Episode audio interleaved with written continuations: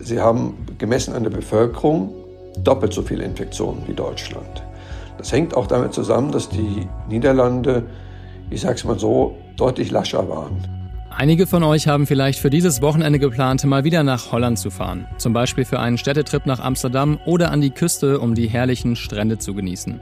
Leider steigt in unserem Nachbarland aktuell jedoch wieder die Zahl der Corona-Fälle. Und was man darüber wissen muss, klären wir jetzt und hier im Podcast. Mein Name ist Maximilian Nowroth. Herzlich willkommen. Der Rheinische Post Aufwacher.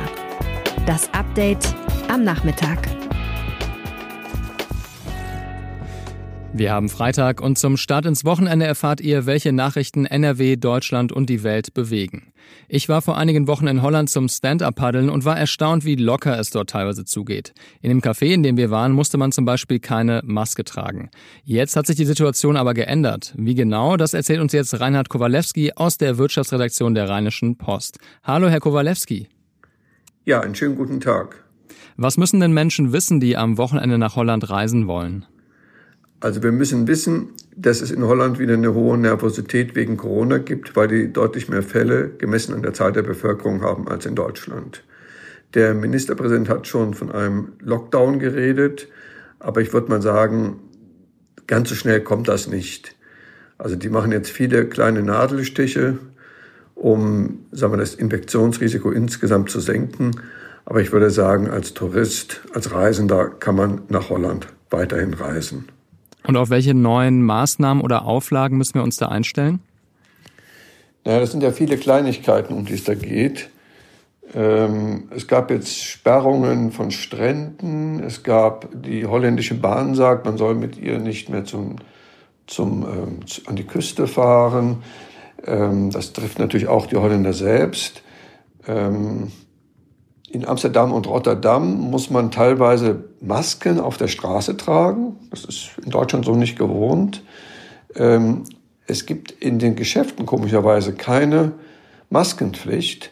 Aber in Restaurants muss man jetzt wieder in die Listen eintragen und man muss auch einen Platz anscheinend vorher reservieren, bevor man überhaupt in ein Restaurant kommt. Das Auswärtige Amt hat uns außerdem eine Liste geschickt, was alles denkbar ist in den nächsten Tagen und Wochen. Das könnte sein, dass Parkplätze gesperrt werden an den Stränden. Es könnte sein, dass Parkplätze an Städten gesperrt werden, einfach damit dann nicht so viele Leute hinkommen. Es kann sein, dass Einkaufszentren gesperrt werden. Es kann sein, dass Vergnügungspark nicht mehr offen sind. Und ähm, es kann sein, dass es Restriktionen gibt bei Restaurants. Der Ministerpräsident der Niederlande, Herr Rutas, hat ja sogar seinen Urlaub abgebrochen, weil er die Lage als so bedrängend ansieht. Ja, er hat gestern Abend wörtlich gesagt, wir laufen Gefahr zu verspielen, was wir in den letzten Monaten erreicht haben. Wie sehen denn die aktuellen Zahlen in den Niederlanden aus für Corona? Also die haben 500 Fälle an einem Tag. Die haben aber viermal weniger Menschen. Das heißt, sie haben gemessen an der Bevölkerung doppelt so viele Infektionen wie Deutschland. Das hängt auch damit zusammen, dass die Niederlande, ich sage es mal so, deutlich lascher waren. Ich war vor drei Wochen in Nordholland und ich war schon ein bisschen, sagen wir, negativ überrascht, dass in keinem Geschäft irgendeine Maskenpflicht war. Das war, also im Supermarkt fand ich das unangenehm, wenn da sehr gedrängelt wurde. Ähm, also ich hätte es mir gewünscht, dass da Masken getragen werden. Und wie erklären sich die Niederlande, dass jetzt die Zahl der Corona-Infektionen wieder zunimmt? Ich glaube, die können sich das damit erklären, dass sie eben weniger rigide waren als die Deutschen. Und jetzt haben sie die Quittung.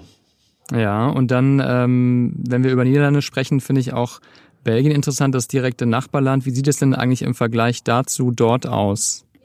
Also das Auswärtige Amt hat eine Reisewarnung für Antwerpen veröffentlicht.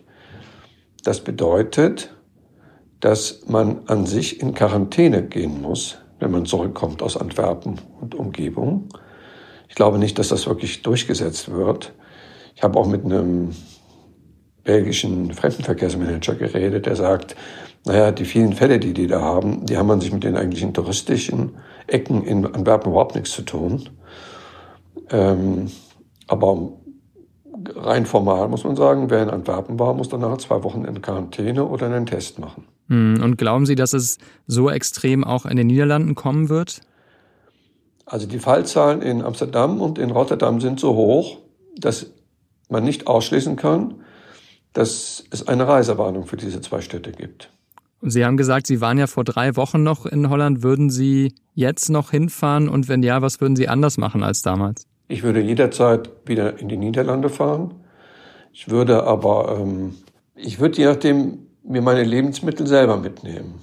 Also uns hat das sehr irritiert, dass es im Supermarkt ein großes Gedränge gab und überhaupt keine Masken.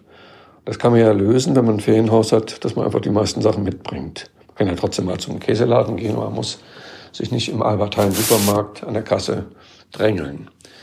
Ähm, an den Stränden war es wunderbar. Es war auch in den Restaurants, wenn man draußen gesessen hat, da war es an sich genauso wie in Deutschland. Da haben zwar die Kellner keine Masken getragen, aber wenn ich ehrlich bin, das fand ich auch nicht so problematisch, weil die auch eine gewisse Distanz hielten.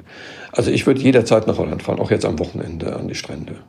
Allerdings, das Problem ist, es ist, es wird jetzt sehr heiß und darum wird es wahrscheinlich sehr voll. Okay, dann danke ich Ihnen ganz herzlich für diese Informationen und Eindrücke und wünsche Ihnen ein schönes Wochenende, Herr Kowaleski. Ja, vielen Dank. Ihnen auch. So, dann schauen wir jetzt mal auf die weiteren Themen dieses Tages. In Düsseldorf soll am 4. September ein Konzert mit 13.000 Menschen in der Arena stattfinden. Es wäre die erste Großveranstaltung mit so vielen Zuschauern seit Beginn der Corona-Einschränkungen. Mit dabei sind dann unter anderem Brian Adams, Sarah Connor und The Bossos. Unter dem Motto Give Life a Chance werden alle Künstler in 150 Minuten hintereinander unplugged auftreten. Veranstalter des Konzertes ist neben der Stadt Düsseldorf der bekannte Konzertveranstalter Marek Lieberberg. Er ist auch für Rock am Ring verantwortlich. Die Ticketpreise sollen sich zwischen 50 und 80 Euro bewegen. Der Vorverkaufsstart ist am kommenden Dienstag um 10 Uhr. Das Hygienekonzept sieht vor, dass alle Zuschauer schon beim Ticketkauf registriert werden und nur in zeitlichen Abständen ins Stadion gelassen werden. Außerdem gilt beim Konzert Maskenpflicht und Alkoholverbot und zwischen den Sitzplätzen gibt es einen Abstand von 1,50 Meter. Die illegale Rodung des Amazonas-Regenwaldes hat weiter zugenommen. Nach Auswertungen des brasilianischen Weltrauminstituts INPE wurden in den vergangenen zwölf Monaten ein Drittel mehr Fläche abgeholzt als im Vorjahreszeitraum. Die Satellitenaufnahmen zeigten, dass rund 9170 Quadratkilometer Regenwald vernichtet wurden. Das entspricht fast viermal der Fläche des Saarlandes.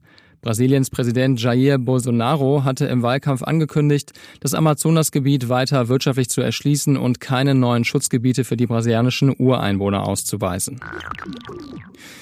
In den Vereinigten Staaten könnten bis zum Jahresende fast 300.000 Menschen an Covid-19 sterben. Das ist das Ergebnis einer Simulation des IHME-Instituts der Universität Washington in Seattle. Das wären etwa 140.000 Tote mehr als derzeit. Viele Opfer wären nach Ansicht der Forscher vermeidbar. Wenn 95 Prozent der Menschen in der Öffentlichkeit stets Masken trügen, könnte die Zahl der Opfer bis zum 1. Dezember mit rund 228.000 deutlich geringer ausfallen.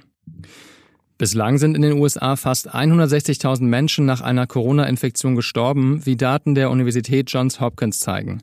Landesweit gibt es inzwischen fast 5 Millionen bestätigte Corona-Infektionen. Seit Mitte Juni hat die Zahl der Neuinfektionen wieder deutlich zugenommen, vor allem in Bundesstaaten im Süden und Westen des Landes.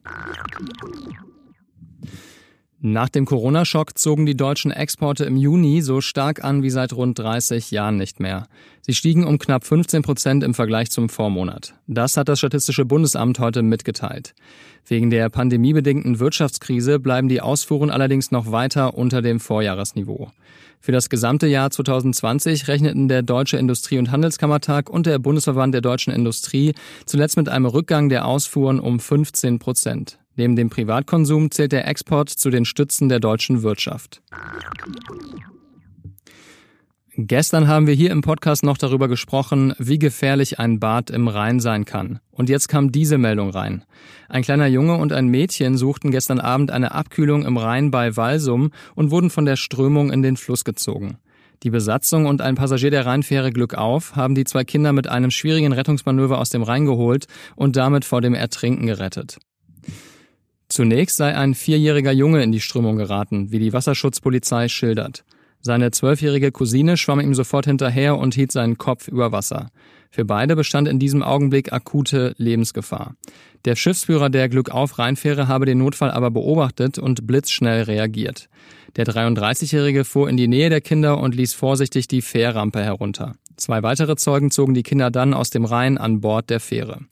Der Vierjährige und seine Cousine wurden unverletzt an Land abgeliefert und durch Rettungskräfte untersucht. Dann durften die beiden mit ihren Eltern nach Hause. Die DLRG hat erneut davor gewarnt, nicht im Rhein schwimmen zu gehen, damit genau sowas nicht passiert. Sechs Wochen vor Saisonbeginn hat die Deutsche Fußballliga heute den neuen Spielplan veröffentlicht. Die Fans können sich am Freitag, den 18. September, auf ein Eröffnungsspiel zwischen Schalke und Bayern freuen. Wenn die Münchner es allerdings ins Finale der Champions League schaffen, bestreiten Dortmund und Gladbach das Eröffnungsspiel. Die Bayern müssten noch ein paar Tage Pause machen und dürften dann erst am Montag ran. Fortuna Düsseldorf startet ebenfalls am 18. September in die Saison, dann aber leider in der zweiten Fußball-Bundesliga und zwar auswärts beim Hamburger SV. Das war euer News Update zum Wochenende. Weitere aktuelle Nachrichten findet ihr jederzeit auf RP Online. Wenn ihr uns eure Meinung sagen wollt oder einfach ein Feedback hinterlassen möchtet, dann freuen wir uns jederzeit auf eine Mail an aufwacher.rp-online.de oder schickt uns einfach eine WhatsApp an 0171 903 8099. Gerne auch per Sprachnachricht. Ich danke euch sehr fürs Zuhören und wünsche euch ein erholsames Wochenende. Verbrennt euch nicht den Pelz. Also, ciao, macht's gut. Mehr bei uns im Netz rp-online.de